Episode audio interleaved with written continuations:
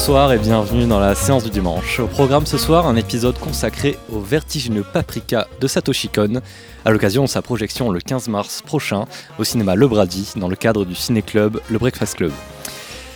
Nous avons aujourd'hui une représentante de ce, de ce ciné-club, car même si Lucas ne peut malheureusement pas participer à l'émission, nous sommes tout de même en bonne compagnie. Bonsoir Maï, comment vas-tu? Bonsoir. Je vais très bien, merci. Alors je suis désolé pour les petits problèmes de son qu'il y aura tout au long de l'émission, car c'est moi qui suis derrière les manettes, car Victor non plus ne peut pas être présent. Autour de moi, il y a quand même deux autres membres de la fidèle équipe de Vitamine Ciné. Bonsoir Adeline, comment vas-tu? Ça va et toi Nicolas? Ah bah, très, très bien, très bien. Je, ne sais plus où donner de la tête. et bonsoir Louis, comment vas-tu? Bah, Très bien, cette belle journée ensoleillée. belle journée avec un nouvel outfit euh, d'une marque japonaise, si Tout à fait. Toujours dans le thème de l'émission. Évidemment. Eh écoutez, avant de commencer à se plonger dans les illusions de Satoshi Kon, on va peut-être rendre un petit hommage, on a l'habitude de le faire en début d'émission, à un, homme de cinéma qui nous a quittés, c'était Douglas Trumbull.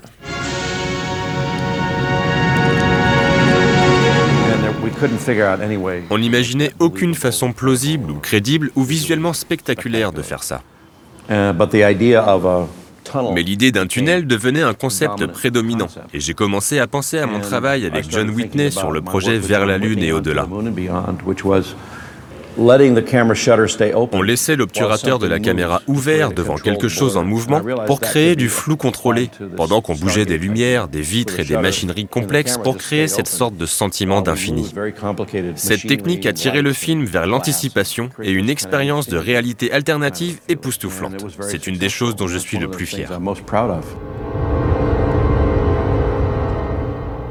Et donc c'était la voix de Douglas Trumbull, un grand architecte des effets spéciaux qui est mort il y a quelques jours, à l'âge de 80 ans.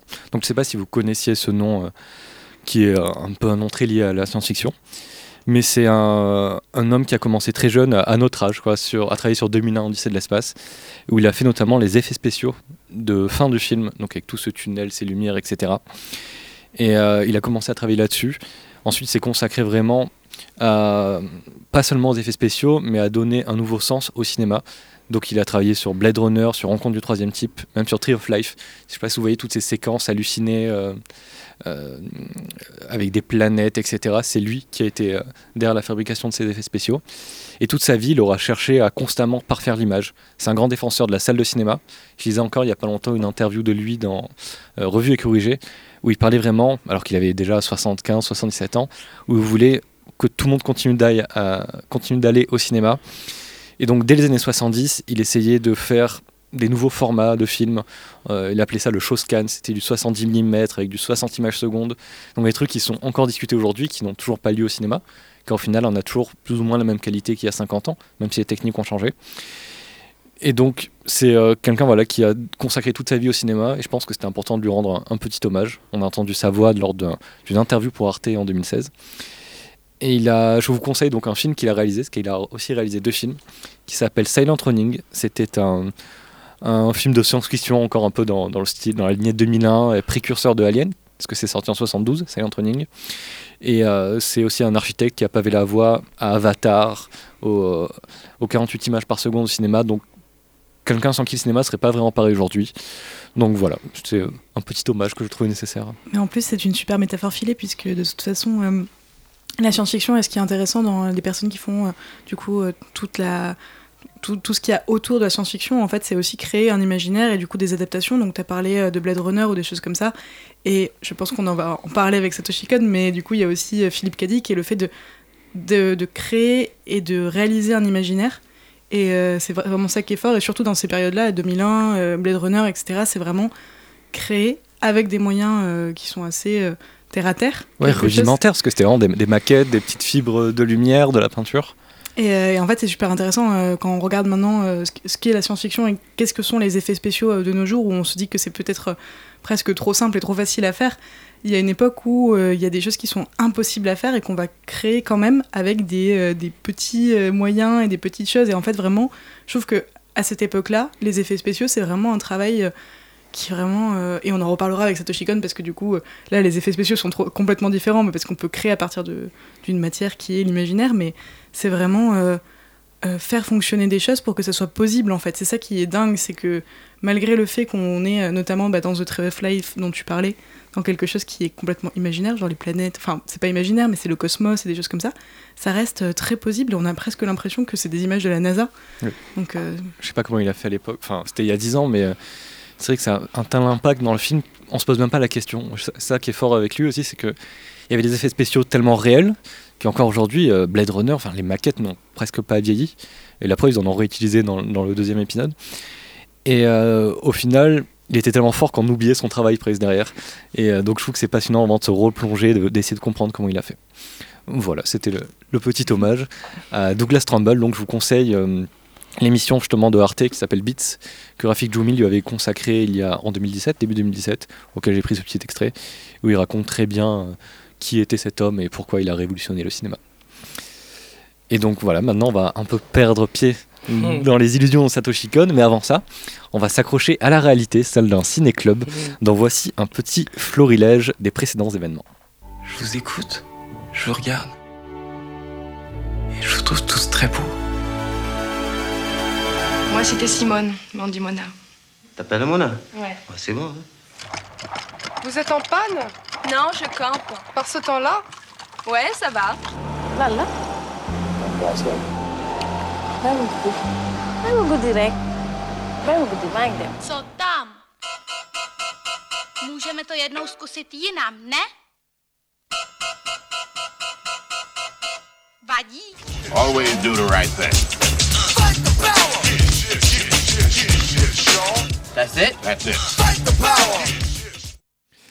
Et donc c'était un petit florilège des films qui ont été projetés ces derniers mois dans le cadre du Breakfast Club Cinéma Club.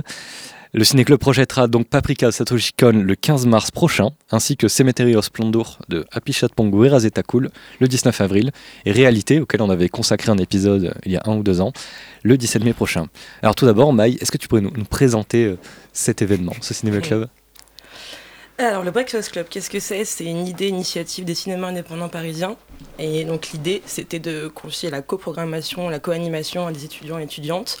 Donc, on est huit. Et donc, l'idée, c'était de partir, pas de rien, quand même pas, mais de penser une programmation, des animations, de la communication. Donc, c'était avec du recul un peu titanesque, mais maintenant, on a... je suis contente de ce qu'on a fait. Voilà, c'est un peu ça le résumé. Et euh, peut-être comment, parce que vous êtes huit, ouais. Et euh, une première question perso qui me vient à l'esprit, c'est comment vous faites pour sélectionner les films?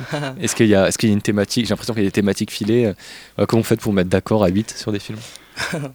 Alors, il y avait deux thèmes. Donc, le premier thème, c'était Luther Révolution, donc qui s'est étalé d'octobre à janvier 2022. Et là, on lance donc le second cycle, Utopie et Fantasme. Donc, à chaque fois, c'est quatre films. Et donc pour décider la programmation, ça, a été intéressant, ça a été euh, des discussions, dédicaces à Elias, voilà, avec qui on a eu des débats, des discussions pas houleuses mais animées, voilà. Et non, c'était, enfin, la programmation pour moi reflète vraiment notre groupe de 8 personnes pour le coup. On a vraiment pour que tout le monde soit dans la programmation. Donc il y a eu des films sur lesquels on était d'accord très rapidement, comme Paprika ou the Right par exemple. D'autres films sur lesquels voilà, on a vraiment dû euh, faire des concessions, discuter, échanger et aussi la pertinence par rapport au thème aussi en tant qu'objet de ciné-club, parce que c'est pas non plus une séance classique. Donc il fallait aussi penser à tous ces paramètres-là aussi. Donc ça a été, euh, on a passé, je crois, deux bons mois à penser à la programmation uniquement. Et euh, ouais, mais c'est un très beau travail à faire, pour euh, très enrichissant. Et j'ai une question un peu similaire au-delà de la programmation des films. Comment est-ce que vous programmez les, bah, toutes les animations qui accompagnent chacune des projections? Euh, bah, ça, on a, déjà, dû pardon, les, les penser déjà ait, pour qu'il y ait un lien avec le film déjà et qu'il vraiment ce soit réalisable, parce qu'il y a des contraintes aussi bah, de finances, sanitaires aussi. Donc ça a été un peu plus long pour le coup, on a eu un peu plus de temps. Pardon. Euh, et euh, donc, c'était quoi la question bah, Comment est-ce que vous programmez toutes les animations qu'il y a avant et après les films? Bah, trouver des invités déjà pour les animations. Euh, ça a été voilà, un vrai travail pour le coup nouveau pour nous de contacter des professionnels, des gens du milieu aussi et d'expliquer la démarche pour qu'ils aient envie de venir aussi parce que c'est pas rémunéré. Enfin, pas pour tout en tout cas. Et euh, voilà, que ce soit attirant aussi et qui est pour qu'il y ait aussi vraiment un renouveau, un renouveau aussi du débat classique de ciné-club aussi. Enfin voilà, c'était aussi penser des émissions qui soient originales aussi c'était très cool à faire. Il y a eu des très beaux moments de, cinéma, certes, mais aussi juste d'humain. aussi d'échange. Oui, voilà. Et pour le coup, euh, oui. Mais après, moi, c'est quelque chose euh, que j'aime beaucoup, les ciné-clubs. On, on, parlait dans la dernière émission, quand on divaguait un peu sur ce qu'était la cinéphilie, sur euh, notre rapport au cinéma. On disait qu'il y avait deux choses qui manquaient un petit peu aujourd'hui. C'était le fait de faire événement autour d'un film et quand on est cinéphile, la volonté d'aller plus loin que le simple visionnage d'un film, et c'est deux choses qui se retrouvent finalement dans, dans ce qu'est un ciné-club et dans les initiatives d'un ciné-club, et c'est pour ça que je suis, je suis toujours très content, moi, de, de connaître un nouveau, euh, un nouveau ciné-club. Et euh, bah, si, euh, si je suis à Paris lors des prochaines projections, Ah, euh, je viendrai avec plaisir. J'espère. On, on peut citer peut-être les, les animations qu'il ouais. va y avoir. Donc pour, euh, pour Paprika, j'ai vu qu'il allait y avoir un ciné-quiz Oui. avec Pascal Alex Vincent, Exactement. dont on va reparler un peu plus tard dans l'émission, Oui. parce qu'il a fait euh, Forcément. un documentaire qui s'appelle Satoshi Kon l'illusionniste. Et euh, j'ai vu, c'est marrant parce que j'ai l'impression que ça change à chaque fois les animations. C'est ça. Pour Cemetery of Splendor, je sais pas si Louis Adeline, vous, vous l'avez vu ce, ce film, Ah, qui est donc je trouve que la- l'activité va très bien avec, car c'est de la méditation collective. donc je sais pas quand ça arrivera. Avec tisane aux chambres, je tiens à préciser. j'ai vu pour se mettre dans l'ambiance. C'est ça. Avant la projection avant ou après oui, avant la projection. Enfin, c'est vraiment de créer une sorte de euh, communion euh, totale Ouais. méditative et pour vraiment Mais- amener au film.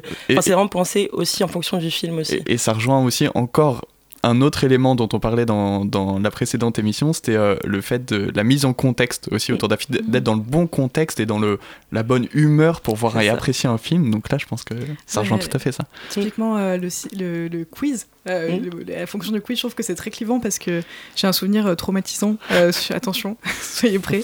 sur La La Land, euh, juste euh, projection de La La Land, un ciné quiz juste avant, je perds euh, de quelques points euh, sur les, euh, en test sur les comédies Et, musicales, pour- et pourtant, tu perds quasiment jamais. alors que je Oh, suis oh. si forte au quiz en jeu. plus, c'était terrible. Je pense que c'est le début de la fin. Toutes nos émissions en témoignent. hein. À l'émission La La Land, je pense que ça a créé euh, une malchance après et que je n'ai plus jamais gagné un seul quiz. Oh bah non, faut pas Sur les comédies ça. musicales, en plus, c'était horrible. Mon ennemi juré gagne ma place. Euh, Mais là, pour euh, le- la projection sur Sa- Satoshi Kon, enfin sur euh, Paprika de Satoshi Kon, après cette émission et après l'avoir préparée, je pense que si tu vas Normalement. au, au Normalement, Brady, bien tu seras très fort. Faut absolument que tu viennes. Je vais me préparer, je vais m'entraîner tel Rocky avec, euh, avec Nicolas. Mais euh, oui, et, et morale, morale de l'histoire, j'ai détesté la Land parce que Oh j'étais. à euh, cause du quiz. à cause du quiz, euh, Ah, mon ennemi avait gagné et, et je veux plus revoir ce film parce qu'à chaque fois je pense à ma, à ma blessure. Mais Non. J'espère que je vais gagner cette fois-ci. Moi j'ai une question un peu plus technique sur vraiment l'organisation du ciné club Mhm, parce que euh, donc c'est diffusé. J'ai vu qu'il y a vous avez quatre cinémas qui sont euh, partenaires. C'est ça. Club Brady, euh, je me rappelle plus exactement. Le Balzac. L'épée de bois et euh, l'entrepôt. Ok. Et euh, est-ce que, ce que donc je suppose que vous êtes bénévole évidemment pour faire euh, ces ciné-clubs, mais euh, comment faire pour euh, obtenir toutes les autorisations pour projeter les films, etc. Je suppose que ça doit être une galère sans nom. Bah ça pour le coup, euh, je parle au nom de tout le monde dans l'équipe, personne ne savait comment faire et donc clairement les cinémas indépendants parisiens ont vraiment été ultra présents, on est vraiment des personnes ressources dans ces cas-là parce qu'on ne savait pas, donc ils ont tout expliqué, il y avait des réunions spé- spécialisées dans la recherche d'un film pour les droits, etc. Donc pour le coup, ils ont vraiment été très présents dans ces démarches-là pour le coup qu'on ignorait pour la plupart. Donc ouais. Mais du coup, j'ai appris plein de, plein de trucs, donc c'est trop cool. Et du coup, par exemple, pour Paprika, on s'adresse au distributeur par exemple? Exactement, pour demander si on peut euh, projeter euh, le, le film, donc puisqu'ils ont les droits.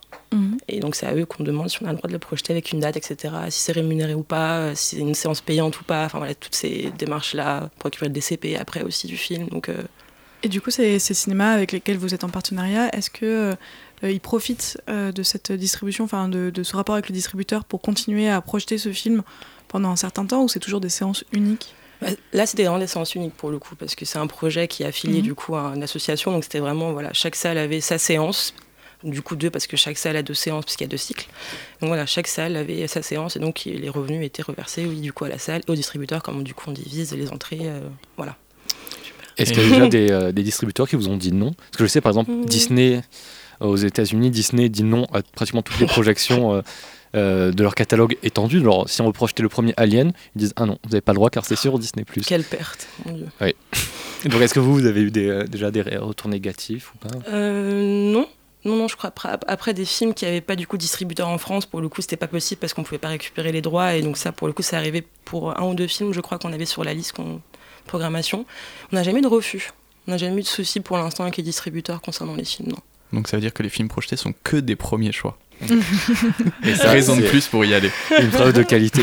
Et peut-être que pour donner en... Est-ce que tu avais des, questions? J'avais une petite question. Ah bah, J'aimerais revenir sur le titre qui fait sûrement référence au breakfast, à The Breakfast, The breakfast Club, je vais y arriver, de euh, John Hughes, dont on a parlé nous dans une émission. promo, bravo Louis Sur les teen movies, une émission consacrée aux teen movies, donc c'est un film euh, voilà, qu'on aime bien, dont on avait parlé. Comment vous est venue euh, cette idée de, de titre? Alors le titre, c'est pas nous, c'est les cinémas indépendants parisiens. Nous, vraiment, ils sont arrivés avec le titre, les thématiques, et après, du coup, voilà, on vous donne ça, et puis après, du coup, voilà, on devait prendre. Mais du coup, est-ce que vous l'avez déjà projeté?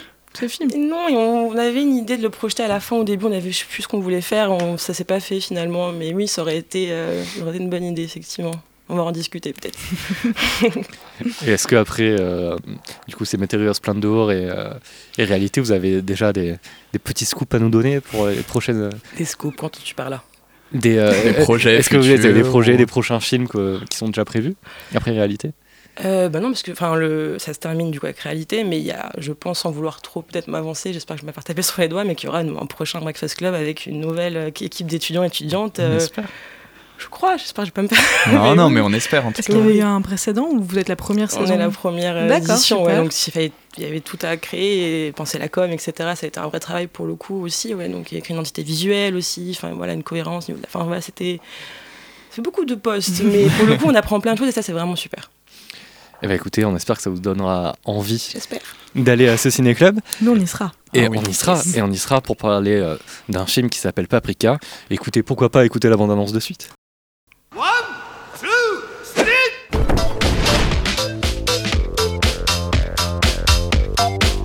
In the very near future, a group of brilliant scientists have created a machine that can control our dreams.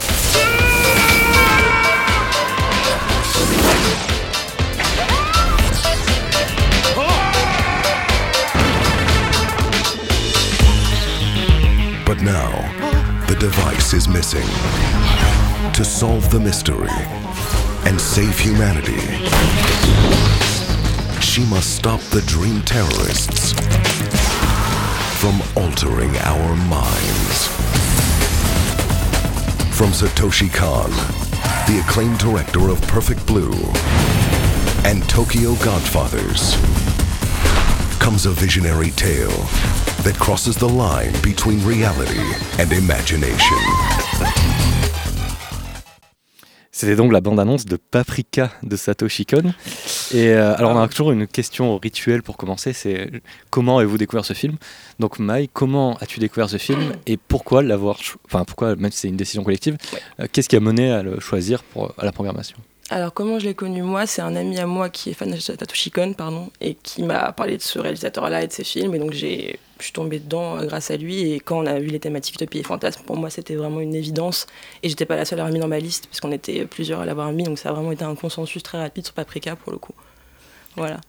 Louis Adeline, est-ce que vous l'avez euh, déjà vu avant de, préparer cette émission? Alors moi déjà, ce n'est pas euh, la bande-annonce en anglais qui m'a donné envie de regarder. Alors je n'ai pas trouvé, je n'ai pas trouvé de bande-annonce en japonais, ce qui m'a beaucoup étonné. Donc euh, moi, c'est assez étrange. je travaille pour un média qui a créé une plateforme de streaming récemment, et il se trouve que c'était c'était sur cette plateforme de streaming, donc en début d'année. J'avais déjà entendu parler de ce film. Et j'étais assez curieuse sans pour autant euh, n'en avoir rien euh, entendu. En fait, c'est-à-dire que je savais que c'était un film important, mais je ne connaissais pas l'histoire, je ne connaissais pas les influences qu'il avait eues euh, sur le cinéma américain, ou le cinéma en général, et en fait, je connaissais rien à part le titre, l'image, du coup, la couverture, et, puis le fait que c'était un film qui avait marqué un peu une histoire du cinéma d'animation, mais. Et pour ma part, je connaissais pas du tout Paprika avant de, de préparer cette émission. Et bah, je suis très très content de le connaître maintenant. On va avoir le temps d'en discuter. Moi, j'ai beaucoup euh, beaucoup aimé, même toute la filmographie, enfin la courte, mais euh, toute filmographie de, de, Satoshi Kon. Et donc, je ne connaissais pas, mais euh, je suis très très content de connaître maintenant. Est-ce qu'on peut commencer peut-être par, par pitcher le, le film? Est-ce que quelqu'un veut se lancer pour expliquer de quoi ça parle? C'est compliqué. Tout le monde dit non, ça sera donc Louis. Allez. Paprika, le pitch. c'est bah, déjà il faut dire que c'est très difficile Il y, a toujours un point de départ quand même, et c'est ensuite que euh, la trame devient assez euh, difficile. Tu veux qu'on fasse le devoir oh. Comme tu veux, mais, euh, mais je peux, je peux, je peux m'y essayer. Donc, je crois que c'est grâce à une machine qui s'appelle le DC Mini qu'il est possible, donc dans le monde dans lequel évoluent les, les personnages de Paprika, de rentrer dans les rêves des gens qui sont des patients, qui viennent parce qu'ils ont certains troubles psychologiques ou et euh, de pouvoir enregistrer ses rêves et du coup de sonder un peu bah, leurs pensées, leur inconscient et de pouvoir leur proposer euh, finalement un traitement. Sauf que le processus il est en phase de test mmh. et euh, il y a un prototype donc du DC Mini qui est volé et je pense qu'on peut s'arrêter là pour ne pas gâcher le reste. Bien joué. Bravo. Voilà. c'est il a besoin de personne, Louis. Non, il a vraiment besoin, besoin de personne. J'en profite pour rebondir parce que c'est peut-être un pitch qui vous fait penser à un autre film Évidemment. qui est sorti quelques années plus tard. Évidemment. Et euh, si vous avez écouté l'émission précédente, vous savez que Inception est un film qui est très cher à mon cœur, qui m'a un peu lancé dans la cinéphilie. Et donc moi, c'est grâce à Inception que j'ai connu Paprika. Euh, car j'avais vu pas mal de vidéos qui faisaient des parallèles et c'est vrai que c'est impressionnant car au-delà simplement du synopsis qui est donc en gros un thriller qui se passe dans le monde des rêves à peu près plus ou moins, si j'ai bien compris. Euh, il y a beaucoup d'images qui ont carrément été reprises de Paprika pour Inception. Il y a euh, un miroir qui se brise et euh, à travers lequel on passe. Les couloirs. Il y a le couloir, surtout le couloir, c'est impressionnant, c'est exact. Enfin, ça ressemble beaucoup, beaucoup. Moi, je pense que c'est un clin d'œil tout à fait assumé. Je, pense, je pense aussi, car mm. après tout, les films, au final, ont un même postulat de départ, mais sont très éloignés sur la forme. Et, après, je pense que le, le couloir, c'est un peu un lieu où une figure par mm. lequel tu es obligé de mm. passer dans un film un peu labyrinthique mm. comme ça, euh, où tu passes euh, entre euh, les rêves, entre les réalités. Après, il est vrai que sur ce coup-là, je suis un peu la némésis de Nicolas puisque je déteste Inception et, le réalisateur en général. Et enfin, en tout cas, je n'aime pas beaucoup. Et en fait, en regardant ce film, en regardant certaines scènes, je me suis dit, waouh, Genre, Inception, c'est peut-être celui que je tolère à, peu près le plus. Et en fait, je me dis, ah merde, en fait, il, a même rien inventé, quoi. Genre, vraiment, c'était nul. Et en fait, euh, en regardant du coup euh, le documentaire dont tu as parlé tout à l'heure, euh, Satoshi Kon, l'illusionnisme, je suis un peu retournée, descendue de mes grands chevaux qui étaient. Nolan n'a rien inventé, de toute façon c'est un nul, puisque Satoshi Kon lui-même n'a rien inventé, puisqu'en mm. fait c'est une adaptation, mm. du coup de Yazuka Tsutui, J'espère que je me On sera indulgent sur les noms, euh, les noms japonais. Euh, qui du coup a écrit un, roman à ce sujet et du coup euh, Paprika est lui-même une, une adaptation et donc du coup ça m'a permis d'être un peu moins énervé contre Nolan et Inception même si en fait en soi dans tous les cas c'est une bonne idée en fait. Le monde des rêves et, et pour revenir aussi aux, aux, effets spéciaux en fait le fait que ce soit un film d'animation, on, se permet beaucoup plus de choses qu'on peut se permettre dans, dans le Inception de, Nolan, tout simplement aussi parce que il y a quelque chose. Euh, et pour quelqu'un qui n'y connaissait rien au film, euh, j'étais vraiment euh, très mal à l'aise dès le début parce que j'ai trouvé qu'il y avait beaucoup de, de, de, jeux en fait avec la réalité, avec la mm. fiction, mm. avec le monde des rêves, mm. qui était extrêmement flippant. Donc on reviendra sur l'aspect perturbant l'aspect euh, effrayant de cette Icon, mais euh, il se trouve que oui, euh, sur le moment, je me suis dit mince, mince, mince, je vais pas du tout continuer ce film parce que en fait, il fait un peu peur, et notamment la poupée et beaucoup d'images en fait, je trouve dans ce film qui en, en différencie avec Inception où finalement c'est plus le monde euh, du rêve en termes métaphysiques, enfin en mm. termes de, réflexion de qu'est-ce que c'est le rêve. C'est plus un, James Bond euh, qu'un film d'horreur, quoi. Euh, Mais en effet, il y a des figures qui sont très terrifiantes. Moi, c'est pas ça qui a, qui m'a un peu, qui a un peu éprouvé mon visionnage. C'est surtout bah, le rythme déjà. Mm. C'est très très rythmé. C'est vraiment. Et après, en une heure et demie, il arrive quand même à, à mettre tout, à mettre en place vraiment tout un univers bah, très très riche, un univers vraiment euh, démentiel. Mais du coup, ça se fait avec un rythme forcément qui est très éprouvant. Moi, je, suis sorti de mon visionnage en étant euh, fatigué. Euh, et en plus, bon, déjà, c'est un film du coup qui est complètement fou. Il y a plein de, plein de couleurs, plein de sens, ça va vraiment dans tous les sens. Et puis surtout, au début, je trouve que on essaye, on essaye de faire ce travail, du coup, bah, encore une fois éprouvant, de discerner la réalité, les rêves, euh, les illusions. Et finalement, je pense qu'il ne faut pas. Je pense qu'à un moment, il faut se laisser aller et, se dire, ok, je sais pas où est-ce qu'il va nous emmener, je sais même plus à quelle strate de rêve dans le rêve on est, mais c'est pas grave parce que sinon je pense que euh, ton cerveau il explose c'est ça qui est désastronnant pour euh, donc c'est ça qui est aussi très très loin d'Inception parce qu'Inception c'est un film que j'adore je, je, le dis encore mais qui perd son temps à nous expliquer ce qui se passe qui vraiment dit alors là tu comprends c'est la première strate de rêve la seconde strate de rêve la troisième strate etc Tandis que oui, Paprika, c'est un film qui assume dès le début de mêler les deux. On comprend pas forcément de quoi ça parle. Et c'est vraiment très peu bavard. Là, pour le coup, euh, ils expliquent en deux phrases pour vraiment Ah, te dire. trouves? Ah oui, je trouve que c'est, je trouve que c'est vraiment assez peu bavard parce que euh, ça, ça te dit le truc, ça a droit but, c'était pas de te l'expliquer euh, en surcouche, etc., en dialogue. Et je trouve que c'est plus un film sensitif où vraiment tu comprends en te plongeant dans le truc et en te laissant porter par, euh, par le film, comme dit Louis, qu'un film euh, cérébral, j'ai envie de dire, c'est l'onirisme en gros du, du sujet te parle à ton subconscient plus qu'à ton conscient. Je suis assez d'accord avec toi, mais je suis aussi d'accord avec Maï sur le fait que quand même c'est un film qui est assez bavard, Oui, très notamment euh, dans, euh, enfin moi la, la scène où vraiment je me suis rendu compte, comme tu disais Louis, que finalement il fallait que j'arrête euh, d'essayer de comprendre parce que je suis quelqu'un de très premier degré être j'avais vraiment du mal. Et, et en fait c'est une des scènes au tout début, en fait la scène du cirque, euh, Mm. qui se répète plusieurs fois et où en fait on au tout début, alors dans mes souvenirs, on sait pas vraiment euh, où est-ce qu'on se place, euh, qu'est-ce qu'on, enfin qu'est-ce qui, qu'est-ce qui se passe. En fait, on est vraiment plongé dans la scène. Et ce que tu disais, euh, Nicolas, c'est que c'est quand même une scène très bavarde. En fait, elle, blablate avec le, le policier pendant tout le long. Paprika, en fait, parle beaucoup. Mais en fait, il y a quelque chose de, euh, c'est presque de l'hypnose. C'est-à-dire qu'en fait, elle parle, elle parle, elle parle, elle parle. Et du coup, tu oublies complètement que tu es censé comprendre Oui. Si euh, on est dans la réalité ou si on est dans la fiction. Et qu'en fait, peu importe parce que elle, elle est là pour t'aider et à te faire euh, du coup euh, juste ton trajet. Et au fur et à mesure, tu comprends en fait euh, que notamment en fait Paprika, c'est pas un personnage principal en termes de protagoniste. Ce qu'on pourrait trouver dans Inception par exemple. Mhm. En fait, c'est pas du tout un protagoniste. Elle a pas un point A, elle a pas un point B. on- Bah, Il y a même pas d'histoire à ce personnage en Mm. fait, parce que je pense pas qu'il y ait une nécessité de le construire.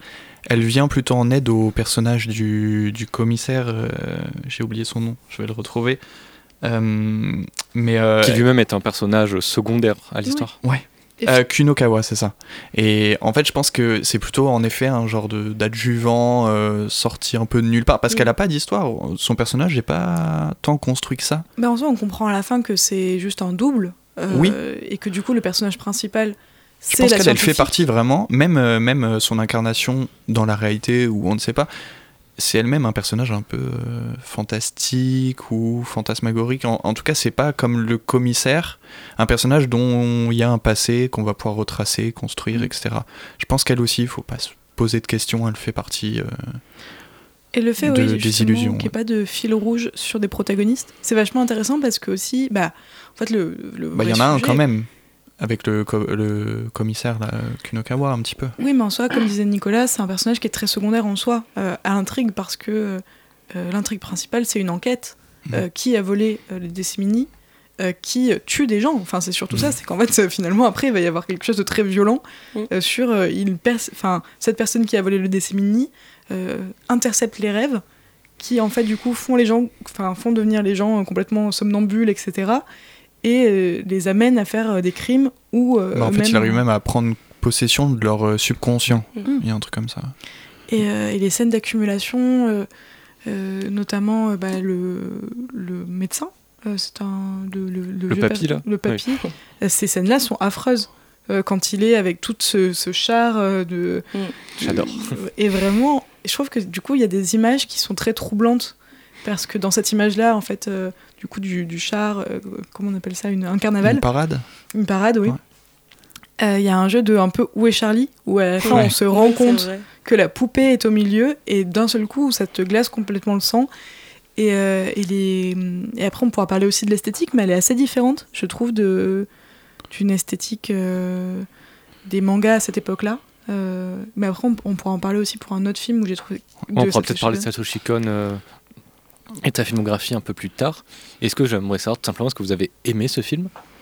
Ah, moi, énormément. Et j'adore le revoir, en fait.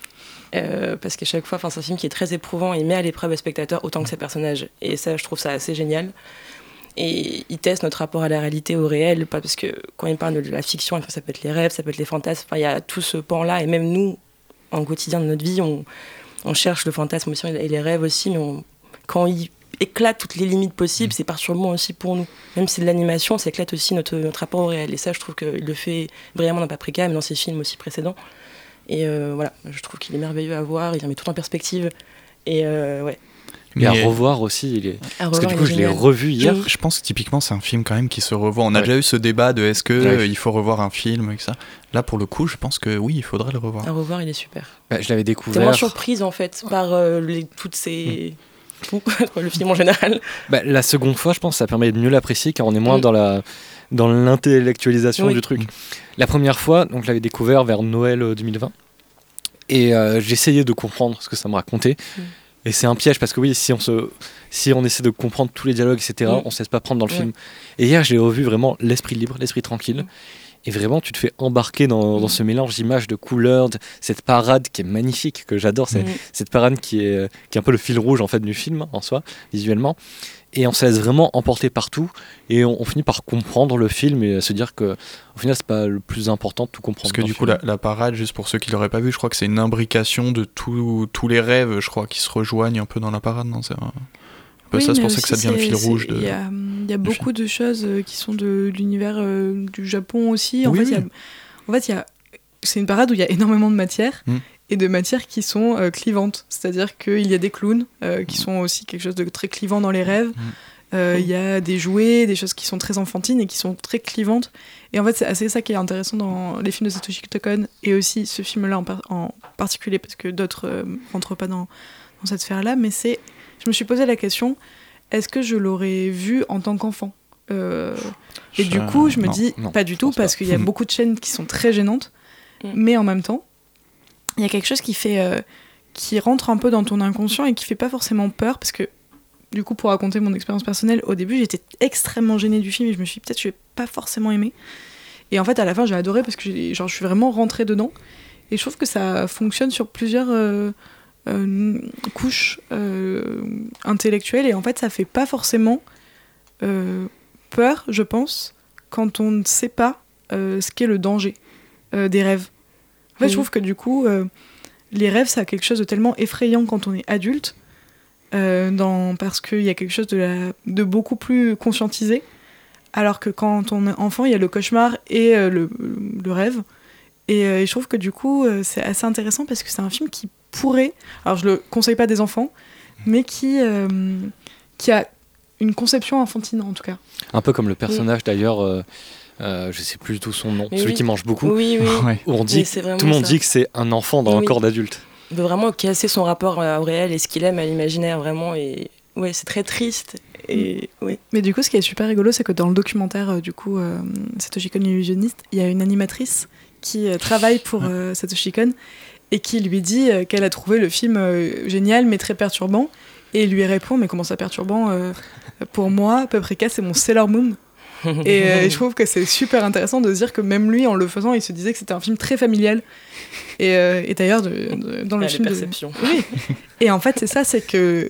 Et je trouve ça très rigolo de dire c'est mon Sailor Moon en, en se disant que ça va être quelque chose de très popularisé dans la culture pop, alors qu'en fait, ça l'est, mais dans un truc beaucoup plus euh, niche, de l'ordre de. euh, Et adulte. oui, et très adulte. Et hum, ce qui permet aussi, ce que j'avais noté, et ce qui m'a fait apprécier le, le film surtout, c'est qu'on parle beaucoup du fait qu'il soit éprouvant, mais il y a déjà un véritable art de la mise en scène, de ce joyeux bordel, qui permet finalement de, malgré le fait qu'il soit éprouvant, de pouvoir euh, très bien le suivre, très bien le regarder. Et un autre art, et ça on en reparlera dans, bah, dans, dans les autres films de sa film, pour les autres films de sa filmographie, c'est un art de la transition. Pour passer de la réalité au rêve, ou d'un rêve à un autre. Il manie très très bien cet art, donc à la fois de la mise en scène et euh, de la transition, et ça permet du coup au final euh, de faire de ce film un, un bonheur visuel, et malgré son caractère éprouvant, euh, de ne pas rebuter, de ne pas rebuter les gens. Et finalement, une fois que tu te laisses aller, c'est ce qu'on on vous conseille du coup de faire, eh ben, tu prends un, un tel plaisir. Et depuis le début, du coup, on parle beaucoup donc de, de l'ode un peu à la complexité des rêves qu'il y a dans, dans ce film. À leur capacité à nous émerveiller comme à nous effrayer. C'est ce que, du coup, Adeline euh, soulignait. Moi, ce que j'ai beaucoup aimé, c'est qu'il y a une autre ode, une autre éloge dans ce film. C'est euh, une éloge du cinéma. Euh, déjà à travers le personnage, du coup, de, de Kunokawa. Et en fait, bah, s'il y a bien un art parmi euh, les arts euh, qu'on connaît qui est basé sur l'illusion et la manipulation, c'est bien, euh, c'est bien le cinéma. Et je trouve qu'il y a plein de mises en abîme dans ce film et dans les films de Satoshi Kon. Mais là, la mise en abîme principale, pour moi, c'est une mise en abîme bah, du cinéma, en fait. Bah, Paprika, elle le dit directement au policier dans, dans une Oui. salle de cinéma, Oui. en plus, évidemment. Elle lui dit Tu sais, en fait, euh, les rêves euh, qui sont en train de se passer là, c'est comme un, un long métrage. Mm. Et le policier dit qu'il n'aime pas le cinéma. Toute l'intrigue du policier, c'est de, c'est une psychanalyse pour savoir pourquoi il n'aime Mm. plus le cinéma. Voilà.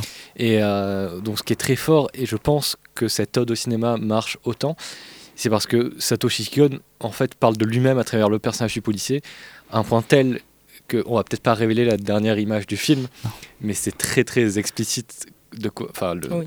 Mm. à quel point euh, il parle de lui-même. Et euh, c'est encore plus touchant le fait que ce soit son tout dernier film euh, Mm. à Satoshi Kon, car le film sorti en 2006 et lui il est mort en 2010. Ouais. Alors qu'il préparait un film, et euh, ça on l'apprend dans le, dans le documentaire du coup Satoshi Kon illusionniste. Mais tout le long de Paprika, il y a des visuels du film qu'il était en train de préparer. Tout le parc d'attractions qui s'appelle Dreamland, où euh, l'infirmière y va dans le premier temps, et elle, elle- elle a failli tomber à chaque fois d'un d'un immeuble. Tout ce visuel-là, ce parc d'attractions, est déjà en fait les héros du film qui est en train de préparer Satoshi Kon. Et je trouve que c'est merveilleux car on se dit que, au final, Paprika est le dernier film de Satoshi Kon, mais il a quand même laissé une trace de son projet, de ce qu'aurait dû être son prochain film, même au-delà de la mort, à travers quelque chose qui est de très subconscient et qui est à, à travers des rêves. Et euh, Louis, tu parlais évidemment de, de l'ode au cinéma. Donc je pense qu'on pourra reparler des autres films de Satoshi Kon, à moins que vous ayez encore des petits détails à ajouter sur Paprika. Mais on pourra parler des trois autres films de Satoshi Kon après un petit jeu. Et vu que Victor n'est pas là, c'est toi, je crois, qui nous a, qui nous a préparé ce petit jeu. Et oui. Eh ben écoute, j'ai envie de lancer un magnifique générique. Nous allons jouer à un jeu. Not a chance. Faut arrêter avec les jeux. La dernière fois qu'on a joué au Trivial Pursuit, on a failli se battre. Oh putain, c'est un trivial One, two, three. Je vous propose un autre jeu plutôt. Vous connaissez un jeu auquel je gagne toujours. Si vous ne pouvez pas perdre, ce n'est pas un jeu. Je peux perdre, mais je gagne toujours.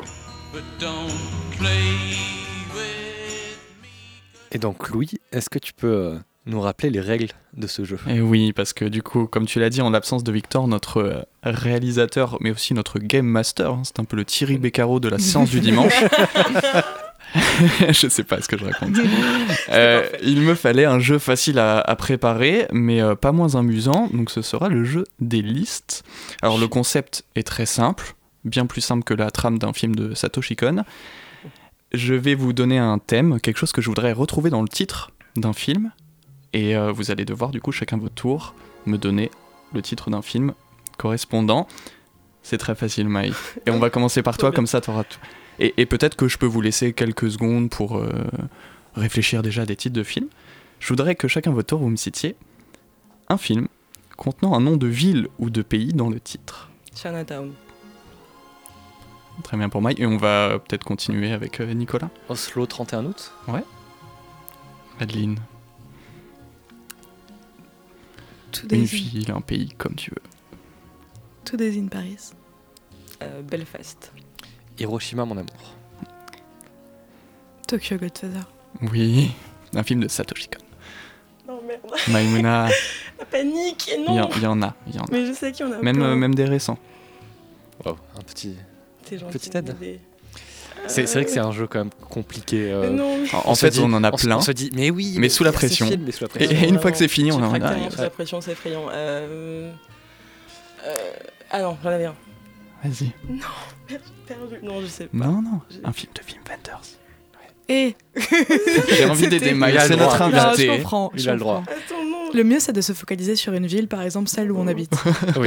Ah non, euh, truc de Woody Allen. Désolé pour le réalisateur, mais euh, Midnight. Midnight in Paris. C'est ça. Très bien, Maï. C'est compté. C'est trop. Bon, j'avais envie de dire celui de Wim Wenders, mais je ne le dirai Ouais, pas. allez, vas-y. Vas-y, si, si, vas-y. Paris, Texas. Voilà. Superbe l'adore ce film. En plus, quelle honte. OSS 117, Rio ne répond plus. Ah. Oui, Allez, on dit que ça compte pour les. Pour les pour tous les OSS, ouais. Oui. Ah, c'est à moi encore là Vas-y, Maï. Euh, le film là, qui se passe en Bretagne sur la cure là. Ah, Quoi que je pourrais jouer en fait. Ouais, tu peux pas jouer comme ça, après je peux gagner 25 secondes. Allez, un petit bonus. Qui verront Mais non, mais j'en ai verront préparé un petit verront. peu déjà. Qui verront Ouais, Ah, bah, très moi bien. je vais dire Wistreham pour rester dans- Ouais, dans la région. je pensais à celui-là. Dunkirk? Oui. Ah oui. Est-ce que tu veux rester dans le nord de la France, euh, Maïmouna Lumière. Oui Oh Euh, bon, je vais m'éloigner de la France et dire New York, New York. Pour Oui, citer Scorsese, évidemment. Et ça compte pour deux points du coup. Et j'ai envie de rajouter Gangs of New York. Putain, j'allais le dire. C'est beau. Ah, euh, voilà. Euh, Maïmouna, oui. j'ai envie de t'aider encore une fois. Jacques Demy. Ah, Mademoiselle de Rochefort. Wow. Ah oui. Les parapluies de Cherbourg. Ben oui. Ah oui, oui. Désolée, je ne continuerai pas sur cette. euh, C'est pas dommage. euh, The King of Sta- Staten Island. Ah, bien joué. Ça va trop vite, il y a pas assez de temps pour cette Oui. Euh, En fait, on tient bien. hein. Ouais, étonnamment. mais oui. Mais là, je commence à. Ouais, pareil, j'en ai un. maintenant, on va commencer à faire un décompte pour pas que Ouais. ça prenne nos 1h30 d'émission. que ça pourrait, hein, je pense. Euh, Maïmouna, je vais. Après deux indices. Un troisième indice oui. non, je vais commencer à faire un décompte. Ok, bah écoute, je t'en prie, vas-y. Euh... Oh non. 3, 2, Deux, 1. Bon, Non. on enchaîne Oh, avec suis Nicolas. Voyage à Tokyo de Yasujiro Ozu. Ah oui, oui. Vicky Cristina Barcelona. Oh. On continue le match entre euh, Alors, Nicolas et Adeline. Ouais, ça va. Austin Powers, Parce que... la ville d'Austin Ah oui. dans le Ah, Texas. d'accord, Ah ouais, mais là, c'est un nom propre euh, si on part de là. Oui, bah oui, c'est un nom de- ville. Ah, Euh, Ah, je suis pas ouais. du tout d'accord.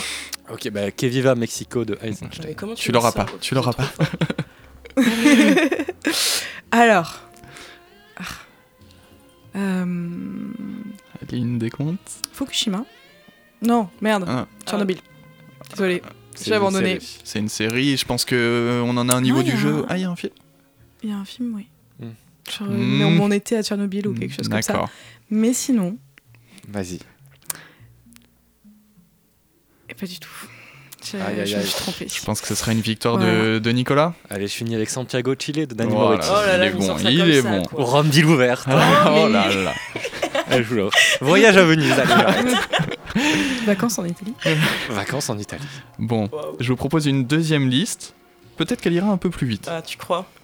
Oui. J'aimerais des films dont le titre comprend un animal. Est-ce que Maï, tu veux commencer Le Roi Lion. Oui, très bon. Le Caïman. C'est quoi ça? C'est un film sur Berlusconi par Nanni Moretti. Ah oui. Ah, Si je ne m'abuse. ok. Le jaguar? C'est pas le guépard? Ah oui, C'est le Ah départ. putain, je suis nulle. Bah voilà. Ça, ça bête mon point du coup. Non, et du coup, ouais, on va faire un petit ping-pong entre Nicolas Oh, et... j'en j'en ai plus. Non, c'est vrai?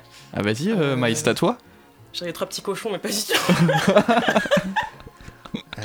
Chicken Run. C'est vraiment que les films Disney. Ouais, ouais, ouais, c'est vraiment une efficacité. Le roi et l'oiseau. Ah, Ah oui, bien très bon. joué. Merci. Ah, Très bon. C'est le plus beau film du monde. Euh, le peuple loup. Les enfants loups. Les enfants de la mer. Non, c'est pas du tout un animal. Les enfants ne sont pas des animaux, Maïmouna. Oh, presque. Un peu. Non, même pas. Ça passe pas. Du coup, ça veut dire que j'ai perdu. Sauf si tu as une... Euh, Une idée Je pense que en ce moment, Lucas euh, est en train de serrer les dents en pensant très fort à Oui. un documentaire Oui. dont il, il affectionne Mais ne particulièrement. donne pas trop d'avantages à Nicolas qui en a déjà beaucoup. Oui, c'est vrai, j'ai même pas sais. pensé en plus. Du coup, je me sens un peu obligé de donner un indice à Maïmouna pour équilibrer. Mais t'es sûr Mhm. Est-ce que je vais le trouver Un film avec Jean Gabin, Simone Signoret. Oh, Oh putain. Dédicace à Sébastien Fajal aussi. Un un vieux couple dans un huis clos, leur maison. Et il y a un petit animal avec eux qui donne son nom au film. Bah, je pense. Non, mais Non, Nic- non. Nicolas est beau. Allez. C'était le chat. Le chat. Le chat, On peut aussi citer un poisson nommé Vanda. bien sûr. Ah oui. La marche de l'empereur, je ne sais pas si Bien ça sûr. compte. Euh, Grizzlyman. Oui, bah du coup, Ah, Grizzly La Man. mouette et le chat. Ouais. Lambe, qui est sorti il y a pas longtemps. Oui. oui. First Go également, First Go, qui est sorti. Ouais, Ah ouais, Ouais, non. on est sorti récente. Et sinon, on est sorti beaucoup moins récente quand passent les cigognes. Ah oui. Et on parlait euh, du chat, mais il y a aussi la mouche, la chèvre Oh là et là beaucoup d'autres. Mais forcément, on n'y pense qu'après. euh, Et chat noir, chat blanc. été. Oui, aussi. Est-ce qu'on fait une troisième liste On a le temps de faire une On a troisième le temps de faire une liste. troisième liste. Eh bien, je veux que vous me citiez des films contenant un prénom dans le titre. Et cette fois, on peut peut-être commencer par Adeline pour changer un peu l'ordre euh, des choses. Non, pitié de moi. Annette Annette, Ah très bon. oui. C'est à moi. Oui, Nico. Ok. Euh... J'allais dire petit quinquin, non, c'est une série, ça ne compte pas. Un prénom. La vie d'Adèle. Ça peut être des séries aussi? Euh, plutôt des films quand même. Chiotte. Mais dans les, dans les sorties récentes, il y en a beaucoup. Avec des prénoms? Oui. Je peux reprendre le mode non, le Woody Allen, la vie de Christina Barcelona. Allez. Allez. Oui. Anna Karenine. Euh, Après, on peut prendre tous les biopics qui existent. Et... Ouais. Ah, mais oui, merci. Pe- pe-. Peut-être que, bon, on le fait pour un tour et après. Rasputin avec Gérard Depardieu. Oh, Euh, le prochain Elvis qui va sortir. allez, on d'accord. Non, bah, c'était trop facile, j'aurais pu faire mieux.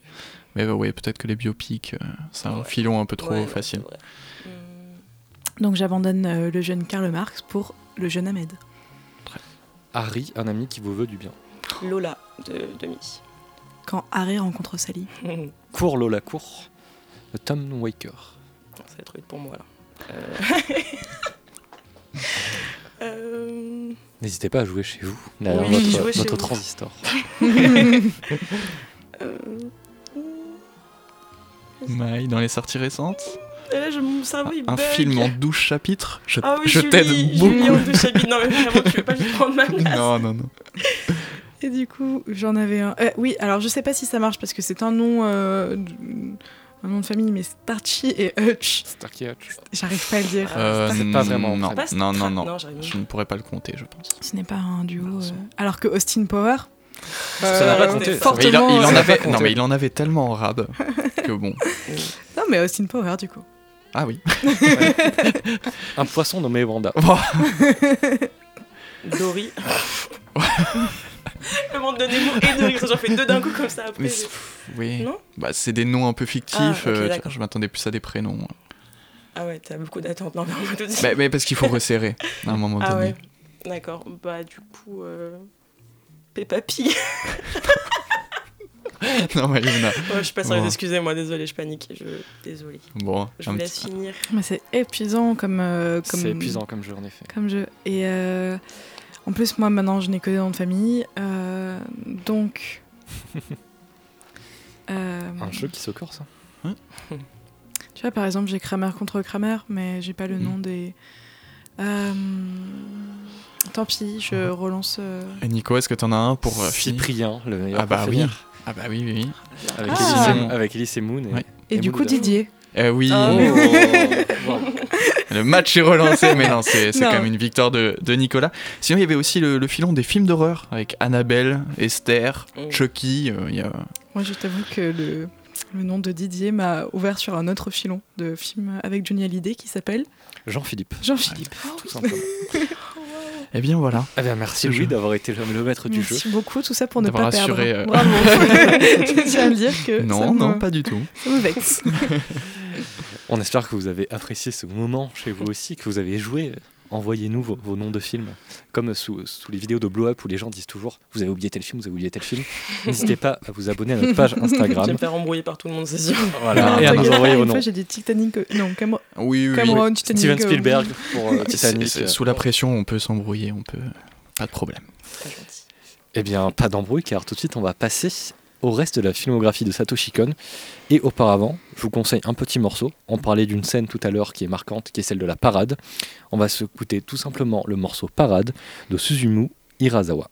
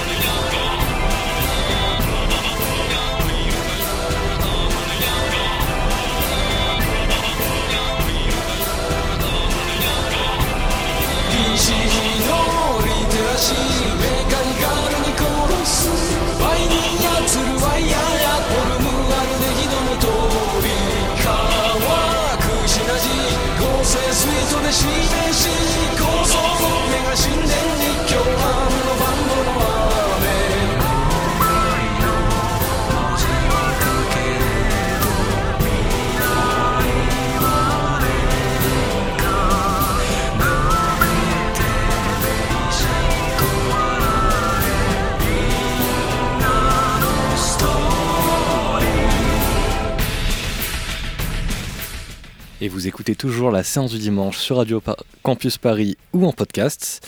On parle aujourd'hui euh, du film Paprika de Satoshi Kon en compagnie de Mai du Breakfast Club Cinéma Club.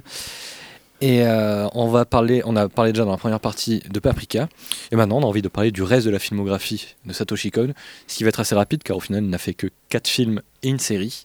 Donc je commence avec toi, Mai, est-ce que tu as envie de nous parler d'un autre film du réalisateur? Euh, Alors moi je n'ai vu que Perfect Blue, hormis euh, Paprika, euh, que j'ai rattrapé pour l'émission du coup que je n'avais pas vu et euh, ça beaucoup plus sombre. Il m'a beaucoup plus impacté que Paprika. Euh, il est beaucoup plus ancré dans un réel terrifiant, très de maladie mentale aussi. Enfin, c'est plus terrifiant que Paprika pour le coup parce que c'est il nous perd beaucoup plus. On n'a pas les clés de la compréhension et à la fin c'est toujours pas en fait. Je crois que là aussi il faut renoncer. euh. Ouais, mais moi ça m'a vraiment trigger et ça m'a vraiment. Enfin, il, est, il est très sombre, Très mais, dur. mais mais bouleversant aussi parce que ce qu'elle vit c'est absolument tragique et et pour le... mais c'est très bien réalisé pour le coup, c'est très bien fait parce que ça touche vraiment quelque chose de très intime et il va très loin. Et donc pour euh, voilà. Et surtout c'est son tout premier film, donc Oui. il a de Ouais. 1997. C'est ça. On voit que le dessin est très différent, Mm. qu'il y a vraiment... euh, L'animation est différente. Ouais, l'animation aussi. Entre euh, bah, Paprika, qui est so- son dernier, sorti en 2006, et Perfect Blue en 99, on, on voit une vraie différence à ce Est-ce que niveau-là. tu peux nous dire de quoi ça parle peut-être, Louis? Euh, oui, Je crois que tu l'as- vu il y a deux jours, je crois. Oui, oui, oui. Euh, du coup, c'est une pop star euh, japonaise, euh, voilà, dans tous les clichés un petit peu que ça peut avoir. Une idole. Ouais, une idole, Mm. c'est ce qu'ils ouais, ce qu'ils disent. Avec euh, forcément des fans euh, parfois très. comment est-ce qu'on pourrait dire ça? Présent. Ouais. Et euh, elle décide du, du coup d'arrêter sa carrière de, de pop star pour se, pour se mettre euh, dans le cinéma, les séries, enfin en tout cas le- elle veut devenir actrice. Et ça ne plaît pas à certains de ses fans, et surtout à un de ses fans, et je n'en dirai pas plus. Mm. Mais c'est un, un thriller euh, glaçant, Maï euh, Maï l'a dit. C'est... hum, en, en fait, moi aussi, il m'a mis très mal à l'aise. Mm. Euh, sur, en fait, cette- certaines séquences sont un peu sordides, un peu, même pas qu'un peu, sordides, Mm. perturbantes. Et j'avoue à certains moments avoir un peu détourné le regard ou Mm. avoir eu vraiment des, des, des- bah, en fait, des réactions corporelles ou même euh, orales devant le film, alors Mm. que j'étais tout seul euh, chez moi pour le regarder. Mais d'un autre côté, ça me fait du bien que certains films comme ça me, me bousculent un peu. Je pense que c'est aussi l'essence du cinéma, de, de nous bousculer un peu et de nous, nous faire un peu tomber de notre chaise. Et, et c'est pour ça que je me suis pris une vraie claque, comme ça faisait euh, quelques mois que j'avais pas pris une, une claque devant un film. Donc, euh, en, en plus, je trouve que on parlait du, enfin, je parlais du rythme euh, tout à l'heure pour euh, Paprika, et là aussi, il y a un rythme qui est très bien géré, mais qui est complètement différent et qui monte vraiment crescendo. Mm. Mm. Et c'est ça que j'ai adoré aussi dans ce film. C'est vraiment moins son chaotique que rythme. Paprika. Oui. Ouais, pour ouais, le ouais. coup. Non, ouais. Mais euh, du coup, dans le documentaire, et désolé, ça va être ma seule euh, preuve de, de mon travail, euh, c'est intéressant parce que la, ils, ils interrogent la personne qui double Mm. euh, Un témoignage coup, très l'idole et en fait c'est super intéressant sur le sur le fait qu'en fait la personne qui a doublé en fait euh, du coup le personnage principal est également une ancienne idole et en fait explique euh, du coup euh, le fait que ça l'a profondément touché et c'est assez rigolo parce qu'en fait le principe d'idol au Japon c'est quelque chose de très strict et de, de- surtout à cette époque là en fait où on en parle très peu Ouais, il y a des codes, il y a des. et où surtout, en fait, les idoles, elles ont explosé dans les années 80. Et maintenant, c'est beaucoup plus présent en Corée. Mais euh, en fait, euh, les idoles japonaises, à cette époque-là, elles ont peu de place et peu de place médiatique après euh, leur travail de- d'idole, justement. Et en fait, elle dit qu'elle-même s'est fait harceler, elle-même a vécu ça. Et qu'en fait, c'est un scénario possible. Et c'est ça qui est encore Mm. plus effrayant. euh, c'est qu'il y a une, un- quelque chose de vraiment, c'est possible. En C'est fait. ancré dans le réaliste, euh, dans, dans- quotidiennement une sorte de distorsion de sa réalité et de ses, de ses personnalités, de sa persona médiatique et de sa personne en tant que. Enfin, voilà, c'est complètement éclaté. Et du coup, elle se perd. Et nous aussi, on se perd là-dedans et on ne sait plus qui est qui ou qui veut quoi. Et le film monte vraiment crescendo avec ces thématiques-là et c'est assez brillant. Mais justement, quand tu dis on ne sait plus où on est, qui est qui, que ce soit, je trouve que c'est là qu'est le véritable. Enfin, ce qui en fait un véritable chef-d'œuvre, c'est d'arriver à mêler les récits vraiment avec autant de virtuosité.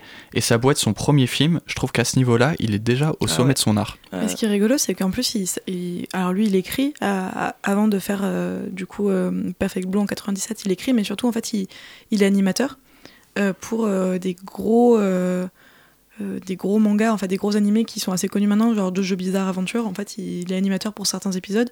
Il fait notamment le layout. Et en fait, euh, c'est assez rigolo parce que c'est des, des, mangas qui sont très éloignés de ce qu'il va faire lui. Euh, et c'est rigolo parce que j'aurais pensé qu'il aurait pu travailler sur un autre manga qui s'appelle Cowboy Bebop, qui est un truc beaucoup plus euh, beaucoup plus réaliste, même si ça se mm. passe dans l'espace et avec beaucoup plus de choses méta. Et ce qui est intéressant, c'est que du coup, on le voit dans le documentaire, mais plus tard, il va travailler en collaboration avec celui qui va faire les scénarios et euh, quelques animations de euh, Combo Pop, et ça va très mal se passer. mais c'est assez intéressant parce que du coup, il y a un certain univers dans lequel il travaille à l'origine. Et en fait, il va rejoindre un truc qui est complètement différent et dont notamment des scénarios qui sont beaucoup plus forts et beaucoup plus durs pour l'époque notamment dans le cinéma d'animation pour adultes, euh, qui du coup se crée avec un studio, je pense, Madhouse, qui du coup, euh, dans lequel il est euh, le principal, enfin, un des principaux réalisateurs. Oui, parce qu'au début, au départ, Satoshi Kon a écrit quelques mangas, donc souvent c'est des un ou deux tomes. D'ailleurs, il y en a qui sont en train d'être édités, je ne sais plus chez quel éditeur. Mais oui, donc tu l'as dit, il fait des mangas, il fait les layouts, les décors de certains films. Et euh, il a commencé en tant que co-scénariste d'un grand nom du cinéma d'animation japonaise qui est Katsuhiro Otomo, qui a notamment fait Akira. Et euh, c'est vrai qu'au final, sa carrière en tant qu'auteur, entre guillemets, dure une dizaine d'années, même pas. Et euh, j'ai envie de parler d'un film que je crois que tu as vu, Adeline, qui est le suivant, donc après Perfect Blue, qui est Millennium Actress. Oui. alors, du coup, oui, c'est un sujet qui est beaucoup plus différent. en fait, et où du coup, euh, ce qui est intéressant et euh, ce qui est vachement relevé, c'est qu'en fait, il y a vraiment un travail d'animation. Et euh, je pense que ça va être un, un sujet et notamment une animation qui va être très différente de ces autres films. Parce que, alors, on reprend un peu le même scénario dans Paprika ou des choses comme ça. Mais du coup, le sujet, c'est une, une, actrice qui est déjà assez âgée. Ouais, vers la fin de sa vie. Hein. Qui a 70 ans. Et euh, dont une équipe de, de journalistes vient l'interroger et lui donne une clé euh, qu'elle a cherchée toute sa vie. Et en fait, elle commence à raconter un peu son histoire et notamment les films dans lesquels elle a joué. Et c'est intéressant parce que c'est inspiré d'une actrice japonaise. Et ça, pareil que pour Perfect Blue, ça se base sur ce qui est intéressant, vraiment des, des chemins euh, de vie, mmh. euh, tout, tout en mêlant hein, quelque chose de très irréel et de très euh, de l'ordre vraiment du rêve et de la réalité qui est un peu mêlée. Je sais pas ce que, ce que ouais, bah dans, dans Millennium Actress, en effet, du coup, à la, on en revient encore à la thématique.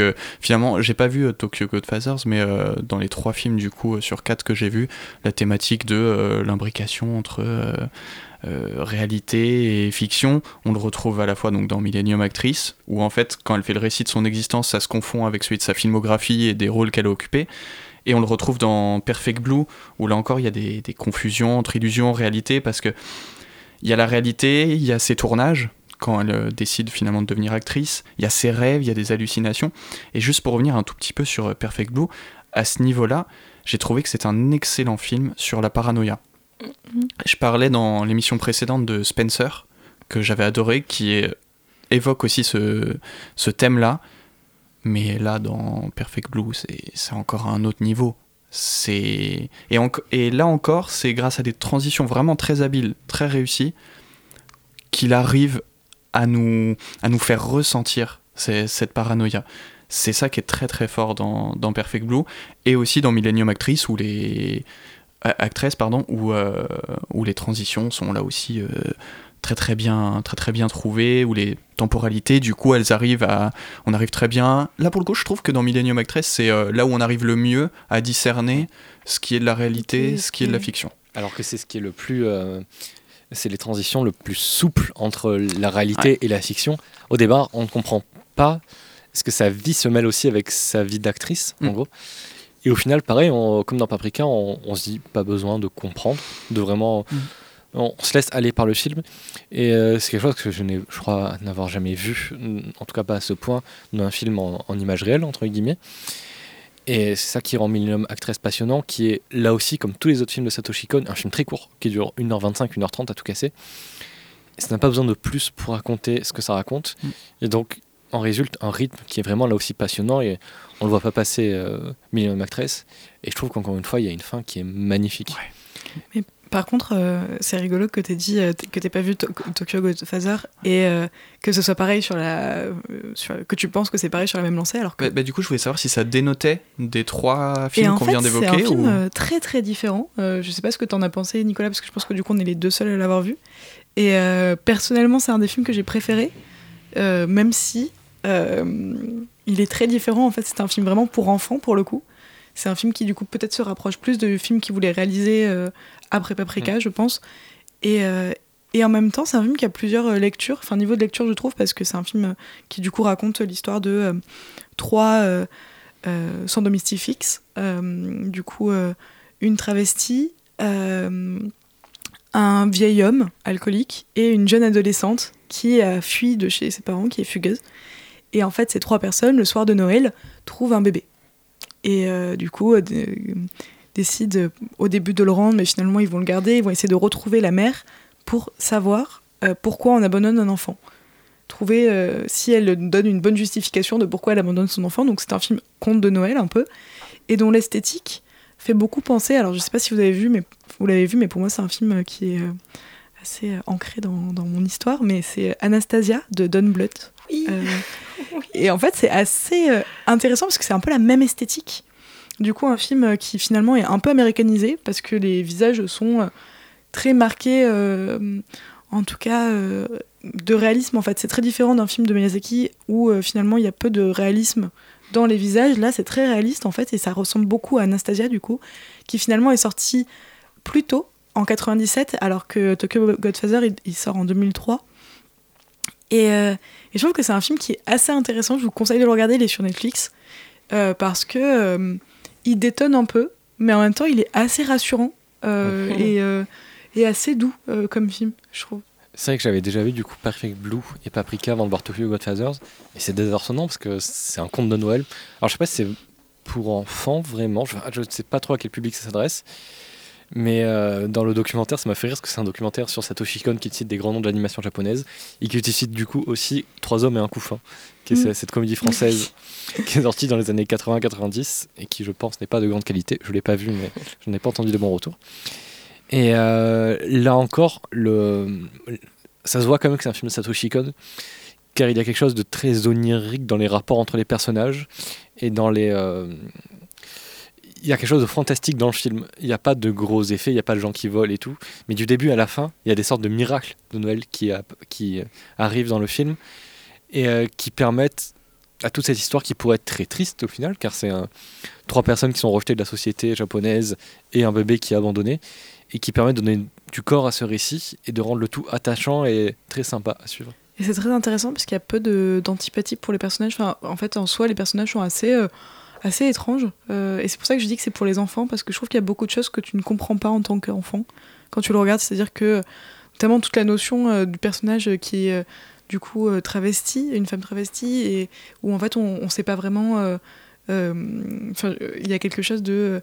Il y a beaucoup de notions sur le rejet, le fait qu'elle a envie d'être mère, le fait de toutes ces choses-là que que je pense qu'avec des yeux d'enfant, euh, j'aurais peut-être euh, pas autant conscientisé. Même sur l'endettement. Euh. Sur l'endettement, sur du coup le personnage du coup du, vieil homme qui est vraiment alcoolique, des scènes qui sont assez choquantes en fait, qui va faire, qui va énormément boire, des choses comme ça, et en fait on s'en rend pas vraiment compte parce qu'il y a quelque chose de très léger, notamment du fait du miracle. En fait, tout est, est connoté sur le miracle. Il y a une scène affreuse où, où un des personnages se fait littéralement tabassé par des gens. Et euh, que en même il vient juste euh, de, de veiller quelqu'un qui est mort, euh, un autre SDF, et du coup c'est une scène assez triste en soi, mais qui a quelque chose de, comme tu le disais, de très onirique, c'est-à-dire que cette personne qui est qui est un, un SDF, un autre SDF est en train de mourir, on comprend que c'est une personnalité peut-être influente, etc. Il lui donne une, une pochette dont on ne saura le contenu qu'à la fin. Et en fait, il y a quelque chose de très donorique où tu es persuadé qu'au dernier moment, il va dire qu'en fait, c'est le roi euh, de quelque chose, d'une planète euh, d'ailleurs. Enfin, il y a quelque chose d'assez chouette. Euh, et, je trouve que ça vaut le coup de le voir sans se dire que c'est un film de Satoshi Kon. Et, vraiment, je vous conseille de le regarder en même temps qu'Anastasia parce que c'est assez impressionnant à quel point il y a une empreinte américaine dans ce film, je trouve. Même si ça se passe à Tokyo, c'est une ode à Tokyo, vraiment, c'est une ode à la ville.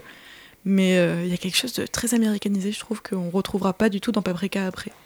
Et on peut signaler aussi qu'il a, fait a dirigé, je ne sais pas s'il a réalisé tous les épisodes, qui je crois sont confiés à des animateurs assez différents, mais il, il s'est occupé de la série Paranoia Agent, qui, est, qui malheureusement n'est pas disponible. Oui, en fait, il y a des vieux DVD, mais c'est tout. C'est un peu dans le même profil que la saison 2 de Twin Peaks. C'est-à-dire qu'en fait, c'est lui qui, qui a donné la trame narrative, en fait. Et c'est réalisé à chaque fois par des réalisateurs différents. Maintenant, ça se fait bien plus souvent. Euh, Scorsese fait ça, etc. Mais à l'époque, c'était pas si réputé. On avait parlé pour Matrix avec les Animatrix. Mais c'est un peu le même procédé. C'est-à-dire qu'en fait, il donne un peu le présumé de départ. Et après, euh, chaque réalisateur le fait à sa sauce. Et, dans ce contexte-là, les animateurs le font à sa sauce. Est-ce que vous avez un, un, dernier mot à ajouter sur Satoshi Kon avant qu'on passe peut-être au Rocco?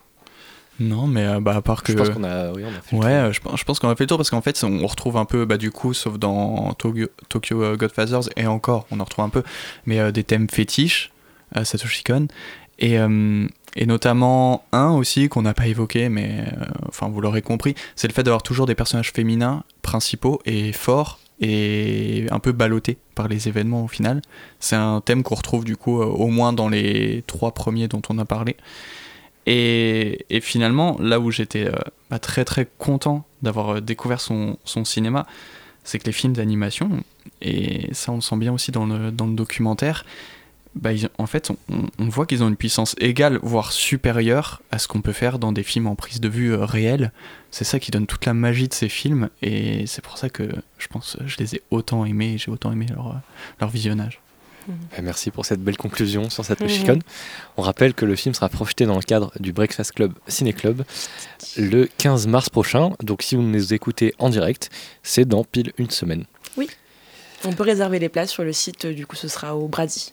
Et on, les places. on recommande aussi de suivre le Breakfast Club Ciné Club sur Instagram. Et le Brady qui est un cinéma partenaire des cartes UGC, si jamais vous en avez une. Oui, merci à toi de l'avoir rappelé parce qu'on l'oublie toujours. Eh bien maintenant, passons, nous n'avons toujours pas de jingle pour cette partie, et passons au Rocco. Donc je vais commencer avec toi Adeline, car je crois que tu as une Rocco qui a été un peu le fil rouge de toute l'émission. Euh, le fil rouge de cette émission, je n'ai peut-être pas Satoshi Kon, illusionniste. Ah, c'est la mienne par contre. Ah bah, bah, vas-y alors. Je la ah, tu, tu avais je n'ai pas attrapé la, la, perche que m'a donnée Nicolas, je ne la trouve pas donc. Euh, je... Non bah vas-y, je sais pas ce qu'il faut. Mais en effet, c'est une, une, recommandation un peu euh, pour aller plus loin sur Satoshi Kon, sur son œuvre. C'est donc Satoshi Kon l'illusionniste qui est sorti en 2021. et euh, c'est un documentaire de Pascal Alex Vincent, réalisateur et scénariste français. Et ça m'a fait sourire quand j'ai vu que c'est lui que euh, vous receviez euh, pour votre ciné-quiz. C'est ça. Il animera le ciné-quiz pour Paprika. Hmm. Donc c'est plutôt cool dans, dans, une semaine donc. Et euh, bon c'est un documentaire euh, bon, du coup on va pouvoir en faire une petite discussion. Oui je pense qu'on l'a tous les trois vu. Un documentaire à la forme euh, à la forme assez classique. C'est des extraits donc de ces quatre films et de sa série mêlés d'interviews de personnes avec qui il a travaillé ou de personnes qu'il a influencé. T'en as déjà parlé, il y a un témoignage qui est très fort, c'est celui de, de la doubleuse de Mina dans Perfect Blue, qui raconte elle-même avoir vécu euh, voilà, des, des, agressions, avoir été elle-même une idole. Donc il y a ce genre de témoignages euh, forts. Et, on en parlait avec Nicolas aussi, euh, en termes de témoignages, ce qui est intéressant, c'est que c'est pas une node au réalisateur. Mmh. Et c'est plus un. Ah, à ce, ce niveau-là, je suis un peu dubitatif parce que je crois que c'est un documentaire qui a été produit par les ayants droit de Satoshi Kon. Et faut le garder à l'esprit parce que il, il reste quand même élogieux, mais on sent mais ça va pas très loin, mais on sent quand même que ça a pu être dur de, de travailler avec lui. Apparemment, il avait euh, toujours euh, certaines remarques ou certaines critiques euh, pas très bien senties, un caractère jugé parfois détestable et des méthodes de travail aussi très dures. À un moment, ils disent qu'il était conscient de son génie, conscient de son talent. Du coup, il avait vraiment une rigueur extrême et, envers lui-même et envers ses équipes, et ça m'a fait penser un peu à Kubrick, qui était lui aussi conscient de son génie et qui imposait un rythme de travail euh, et une rigueur euh, presque euh, tyrannique aux gens qui travaillaient. C'est intéressant parce que ça questionne aussi un peu la mégalomanie du personnage et le fait que pour autant, certains collaborateurs ne, ne, parlent pas du tout de ça, notamment l'animatrice avec qui il a travaillé et qui l'a formé. Donc on pourrait penser que c'est la personne qui a un rapport euh, plus dur avec lui parce qu'il y a eu un rapport d'autorité. Et souvent, c'est les personnes qui ont été collaborateurs euh, de Satoshi Kon qui râlent un peu. Donc je pense que c'est plutôt euh, d'ego à ego euh, que ça coince un peu. Peut-être. Et, euh, et, du coup, c'est assez intéressant parce que ça, ça, questionne un peu cette, cette aura du réalisateur. Aussi le fait que finalement, il n'a pas été énormément reconnu de son vivant. En tout cas, il y a eu un gros succès pour Paprika et donc pendant 4 ans avant sa mort, donc c'est quand même assez impressionnant. Mais il y avait quelque chose de. Euh, il n'a pas réussi à profiter non plus de son talent et c'est vachement ce qui est reconnu à la fin. Euh, c'est le fait que finalement, il y a quand même eu une perte de talent avec sa mort et quelque chose qui était assez impressionnant. Mais c'est vrai que c'est un très bon documentaire qui est assez court et qui est disponible sur OCS. Donc si jamais. Et il y a, une partie documentaire aussi que j'ai bien aimé. C'est euh, parce que enfin une partie. C'est quelque chose qu'on lit un peu entre les lignes, du coup j'ai plutôt euh, creusé en faisant des recherches après. En fait, on, voit que Satoshi Kon, il se questionne sur son identité de, genre. Et finalement, je trouve que ça confère un caractère assez personnel à une thématique qui, euh, qui est très présente, je le disais, des personnages féminins euh, forts. Et en fait, il y a une, euh, une animatrice, Aya Suzuki, qui rapporte des propos du réalisateur disant que il se représentait lui et il se, il se voyait, il mettait de lui dans ces personnages féminins là et je trouve du coup ça donne une toute autre lecture des films euh, après avoir vu ce documentaire. Je sais pas ce que t'en as pensé toi Nico. Ah oui c'est un, documentaire peut-être trop court en fait pour, pour son sujet malheureusement mais euh, c'est passionnant que ça ne soit pas un tout archive et que vraiment ça aille au plus près des collaborateurs du coup de, de Satoshi Kon y compris donc au Japon et y compris dans ces zones d'ombre donc ils sont pas non plus totalement euh, euh, qui vont pas totalement au bout. On, on, se doute que les ayants droit qui produisent le truc vont pas non plus permettre qu'on dise trop du mal de Satoshi Kon. Mais c'est intéressant de pas voir non plus il y a beaucoup trop de documentaires qui sont en mode c'était un génie vraiment Mm. mmh. il est parfait il est incroyable. Et là on sent que humainement ça devait être compliqué de travailler avec lui mais que pourtant c'était quand même très intéressant. Et euh, j'ai lu qu'il avait aussi je sais plus s'il en parle dans le documentaire mais il a quand même fait une genre d'association pour euh, réduire le nombre d'heures de travail des animateurs euh, et animatrices japonaises. Et euh, une, de ces, une des animatrices témoigne d'ailleurs du fait qu'il qu était quand même engagé dans ce sens, donc il n'était pas non plus tyrannique avec tout le monde et, et tout le temps. Oui, c'est pour ça que je pense qu'il y a plus une, un questionnement de, en tant que personne, enfin, personnalité créatrice, où en fait finalement c'est surtout ses collaborateurs producteurs mmh. et et euh, du coup, euh, je pense que c'est l'auteur de, de, de Cowboy Bebop euh, dont j'en ai parlé, qui a, qui a, essayé de créer un manga avec lui et ça s'est mal passé. Dont il parle qu'en fait la collaboration s'est mal passée, mais en fait du coup c'est plus, euh, je pense, une question de collaboration mm. plus qu'une question de euh, travail et d'autorité. Mm. Et je pense que c'est quelqu'un qui conscientisait, oui, notamment sur l'animation, ce qu'il fallait faire, ce qui est, et peut-être pas un, un mania de de vraiment euh, tyrannique. Je pense que c'est mmh. plus euh, une vision de, de, de très d'un ego très important mmh. et d'une confiance en lui en fait. Je pense aussi c'est ça qui est lié, c'est qu'il avait vraiment confiance en ce qu'il faisait. Mmh. Et il était contre la collaboration, quoi. C'était juste plus compliqué. Mais euh, ouais, du coup, comme le disait Nicolas, je pense une personnalité complexe. Et euh, donc vous l'avez dit, c'est dispo notamment sur OCS, je sais pas pendant combien de temps.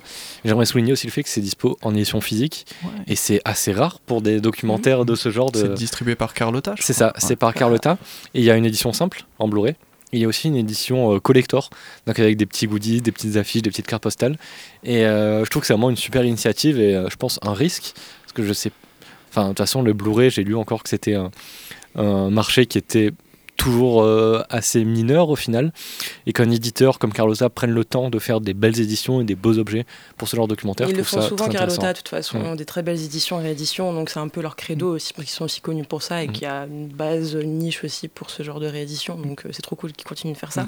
Et ça vient de sortir je crois donc euh, on vous le conseille. Est-ce que Maï toi tu aurais des, une petite recommandation culturelle euh, oui, j'y pensais en venant et je pense que je vais la faire celle-là. Euh, c'est euh, King Max, c'est un court métrage de Adèle Vicenti-Crasson, euh, diplômée de la FEMIS.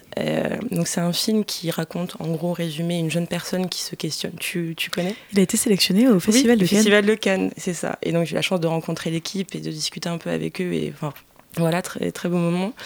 Et, euh, et donc c'est un film qui parle d'une jeune personne qui se questionne sur son genre, justement son apparence physique et qui explore du coup, qui se regarde et qui sur un élan d'émotion euh, sort et découvre un club de drag king. et qui du coup c'est une sorte d'explosion sensorielle et de questionnement. Et, et le drag king pour un peu juste expliquer en deux mots sans forcément trop vouloir euh, c'est en, gros c'est le fait d'explorer euh, et de déconstruire et de s'amuser avec les clichés du, genre entre guillemets masculin. Et c'est un art pour le coup performatique donc ça est sur la scène etc c'est vraiment un art total et presque dimension presque spirituelle enfin c'est quelque chose d'une vraie transformation et de transposition et il y a une interview de l'équipe sur Arte qui en parlera bien mieux que moi, de toute façon, parce que c'est voilà, c'est pas non plus mon milieu non plus, mais c'est un film qui m'avait vraiment bouleversé à titre personnel aussi. Et euh, voilà, donc je voulais en parler parce que c'est une très belle œuvre.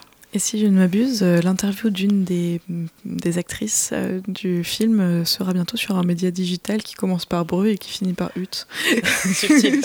J'ai l'impression que tu en as déjà parlé. je sais pas si c'était de ça dont tu parlais. Mais, mais oui, une très bonne interview, je pense. Toi, Adeline, un, un petit, un petit truc. on, a, on, a, encore le temps, on a encore une petite ah, dizaine de minutes. Pour donc, continuer sur euh, le cinéma d'animation, il y a un, un film d'animation sur Netflix qui s'appelle The House, euh, qui est un film en trois parties, euh, avec une esthétique qui ressemble un peu à Fantastic Mr. Fox. Oui.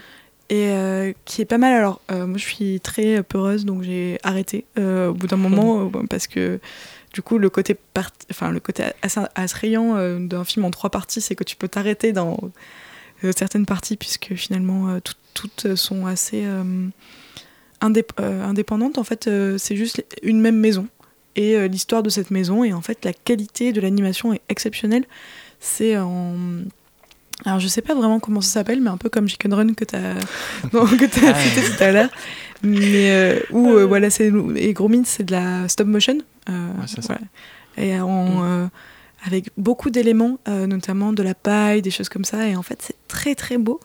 Euh, ça fait très très peur. Le premier épisode fait un peu peur. C'est l'histoire d'une du coup une maison euh, qui est un peu hantée, enfin qui est pas vraiment hantée. C'est une proposition en fait. On, on, offre à une famille une maison qui est toute frais payée, on va dire, qui, qui, se gère toute seule. Et la seule condition, c'est de d'habiter dans la maison qui a été conçue par un architecte, dans la vision qu'avait l'architecte. Et en fait, mmh. c'est vite assez oppressant. Et je pense que le jeu de l'animation euh, est, est, assez fort dessus. Je vous conseille vraiment de regarder au moins pour la première, euh, pour la première histoire qui est vraiment sensationnelle. Euh, la seconde me faisait un peu plus peur parce que du coup, dans la première, c'est vraiment des images, enfin, c'est des visages humains. Et dans la seconde, c'est vraiment fantastique. Mr. Fuzz, c'est un chat, des rats, des cafards et tout, donc j'avais un peu peur. Mais, euh, mais je vous conseille en tout cas pas la nuit, mais, euh, mais un jour où il fait très beau comme aujourd'hui, pourquoi pas. et enfin, euh, j'ai regardé euh, le hier soir, ça vient de sortir je pense, et ce sera toujours disponible quand le podcast sortira, mais c'est le dernier film de Jean-Pierre Jeunet.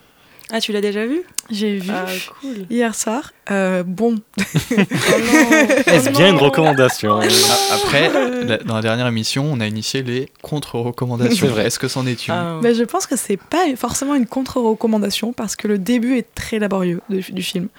Euh, ça part pour, sur beaucoup d'a priori, sur beaucoup de, de, choses qui font un peu boomer à la fin. Euh, T'as un peu envie de dire, bon, c'est un peu lourd sur les nouvelles technologies, sur les nouvelles choses comme ça. Enfin. Et en fait, ça a un côté un peu euh, huit femmes. C'est un huis clos. Euh, et il y a quelque chose de. Euh, c'est une, c'est une comédie française, ça, ça a très peu à voir avec ce que fait Jean-Pierre Jeunet, même si dans l'esthétique, il y a quelque chose comme ça. Mais c'est, j'ai trouvé que c'était peu poétique. Et que du coup, c'était assez décevant pour ça. Il y avait peu de poésie dans le film, mais qu'il y avait quelque chose de. une proposition qui était intéressante. Et surtout, je pense qu'il a travaillé avec des décorateurs d'exception et rien que pour ça, c'est un film qui est très très beau esthétiquement parlant, et notamment sur les, sur les décors en fait. Il y a un moment, il y a une chaise euh, qui, euh, en fait, tout est fait de façon très moderne. En fait, c'est censé se passer dans les années 2080 euh, ou des choses comme ça. Et en fait, tout, se, tout est fait pour se déplier, se replier, être très très utile. Et, euh, et je pense que bon, c'est un film qui que je reverrai pas. ça fait partie de ces films qu'on revoit pas. Mais, euh, mais pour, pour l'esthétique, quand même, encore une fois, il y a, y a, quelque chose qui se joue. Chez Jean-Pierre Jeunet, je trouve que c'est un peu dommage qu'il n'ait pas fait de film depuis aussi longtemps et qu'il revienne avec un film qui finalement est pas très fort. Mais en vrai, peu de gens veulent le produire en fait, c'est ça l'ennui. Oui. Et c'est la tristesse, mais c'est vraiment ça, c'est pas lui, c'est juste qu'on lui donne pas les fonds nécessaires pour faire ce qu'il veut aussi. Et oui, parce que je dommage. pense que le film a coûté très cher en soi. Euh, à Netflix quoi, et il y a que qui ont des gros portefeuilles à donner comme ça malheureusement maintenant. C'est ça, mais j'ai trouvé que pour l'histoire, c'était peut-être un peu dommage. Enfin, genre, ouais. euh, j'ai trouvé que c'était pas exceptionnel et un peu décevant du coup. Mais, euh, mais je conseille à regarder au moins pour l'esthétique et justement, je pense mmh. qu'il y a vraiment un investissement économique qui est dingue dans ce film. Et, euh, et, les acteurs sont bons finalement. C'est quand même des très bons acteurs. Il y a Isabelle Nanty, on refuse jamais Isabelle Nanty. tu parlais des films qu'on voit et qu'on revoit. Bah, je parlais d'un film qu'on revoit qui est tout simplement Onoda. Donc ce film de Arthur Harry qu'on que vous avez recommandé lors de sa sortie, lors de, du Festival de Cannes aussi et qui est sorti en fin décembre en Blu-ray et en DVD. Donc Louis, tu as, je, t'ai passé tout à l'heure le DVD merci que l'éditeur nous a gentiment envoyé avec le Blu-ray aussi. Donc je merci encore et merci chez moi. C'est édité par Le Pacte, citons-les. Et Onoda, c'est un film que j'ai pas encore pris le temps de le revoir, mais je me suis juste rematé quelques extraits. Parce que je l'avais vu, euh, lorsque je l'avais vu, c'était des conditions un peu particulières car j'étais assez fatigué. Mais pourtant, ça m'avait fasciné. C'était un... à Cannes par hasard? Ah, c'était tout à fait. Pour Radio Campus Paris, soulignons-le. Dans un cadre professionnel. Exactement. Bénévole, mais professionnel. Et euh, c'est un film qui, non seulement, j'ai envie de le revoir, donc, en Blu-ray, vraiment, c'est. Il y a vraiment un grain très particulier, une esthétique incroyable, alors que c'est un, un, second film français, relativement petit budget, hein, c'est même pas 5 millions d'euros, ce qui est petit pour, euh, même pour un film français, c'est la moyenne, mais c'est mm. pas, pas énorme. Et euh, surtout, c'est une édition qui, euh, qui comporte une heure et demie de making-of. Et ça, je trouve que c'est un truc, vous savez, que je trouve ça passionnant. et c'était pas un making-of à proprement parler de ce que j'ai regardé, parce que pour l'instant, j'ai vu que des extraits, qui n'a pas été tourné entièrement sur place, mais c'est une discussion avec l'équipe du film qui est entrecoupée par des images justement de, derrière les scènes, quoi, en making-of. Et je trouve que c'est passionnant de pouvoir avoir encore euh, une heure et demie euh, de documentaire sur comment on a fait ce film, euh, comment s'est débrouillé avec les intempéries, que je crois que des décors entiers ont été détruits, ils ont dû le reconstruire en pleine jungle, etc. Et voilà, et surtout, il y a d'autres courts-métrages de Arthur Harry qui sont dispo sur le Blu-ray et sur le DVD. Donc c'est incontournable car c'est, je le rappelle, le meilleur film français de l'année qui n'a pas été nommé au César ou pour seulement deux nominations. Mais tu le vends très bien et c'est vrai que ce film euh, est dans mes souvenirs très long et pour autant on ne voit pas passer euh, du tout le temps et donc mm. je me dis que même si les documentaires durent deux heures de plus, pourquoi pas? Parce que finalement c'est vrai que c'est intéressant de s'imaginer comment ça a été fait. Euh, c'est, enfin, ça m'étonne pas du tout qu'il y ait eu beaucoup, de, beaucoup d'intempéries et, et, je pense que oui, c'est, enfin, encore une fois, oui, c'est un film très très fort et c'est dommage qu'ils aient pas eu de nomination. À... Ils ont eu, mais je sais, je crois que c'est euh, soit pour les décors, soit pour quelque chose comme ça, mais c'est pas pour meilleur film, alors que clairement, euh, je trouve que ça l'aurait largement mérité, mais comme d'habitude, les Césars ont leur raison que, que le cœur ne boycottons, comprend pas. Boycottons, boycottons. Bah, de toute façon, c'est déjà passé à l'heure où ils diffusaient cette émission. bah, on aurait boycotté alors. Et Louis, justement, tu parlais des transitions incroyables dans Paprika, et tu verras dans Noda, il y a aussi une des plus belles transitions de l'année entre deux époques différentes. Est-ce que vous mm. avez une autre petite recommandation peut-être avant de conclure l'émission? Euh, moi, j'en ai une. Alors, c'est un peu l'autopromo, du coup, désolé, mais en même temps, je suis un peu obligée de le faire. Euh, c'est un nouveau projet des cinémas indépendants parisiens qui s'appelle l'Open Screen Club. C'est une scène ouverte deux fois par mois dans dix salles indépendantes parisiennes. Et donc, c'est vraiment des soirées où on peut projeter son court métrage de moins de 8 minutes, je précise. Et c'est vraiment ouvert à tout le monde, euh, peu importe le ça peut être une fiction, du documentaire, enfin tout ce que vous voulez. Et c'est ouvert deux fois par mois, encore une fois, dans des, des cinémas indépendants parisiens. Et on peut pour enregistrer son film, il faut juste envoyer son film à l'adresse openscreenclub.gmail.com et c'est Macbeth qui vous répondrait parce que je suis en stage là-bas maintenant. Euh, et, voilà. Et c'est ouvert un mois avant chaque séance, on a des appels à films et du coup les premiers arrivés sont premiers servis. Et voilà, donc c'est ultra démocratique, il n'y a pas de sélection, c'est vraiment scène ouverte pour les films et c'est trop beau de voir les réalisateurs sur scène et ils sont contents, on est contents de voir des nouvelles choses et, euh, et voilà. Donc inscrivez-vous et venez aux soirées. C'est dans, Après, on va au bar en plus, donc euh, c'est trop cool. C'est dans quel cinéma C'est dans 10 salles indépendantes parisiennes, donc pour le coup, euh, tout est sur le site internet. Tout est très clair là-dessus. Et, voilà, la prochaine, du coup, là, c'est le 6 mars, ce sera le 11 avril, je crois, la prochaine, au Balzac. Voilà. Ah bah, très bien. Et j'en profite pour parler d'un petit cinéma euh, qui, euh, pour autant, est très grand et qui a beaucoup d'importance pour nous. C'est euh, le cinéma La Clé, oui.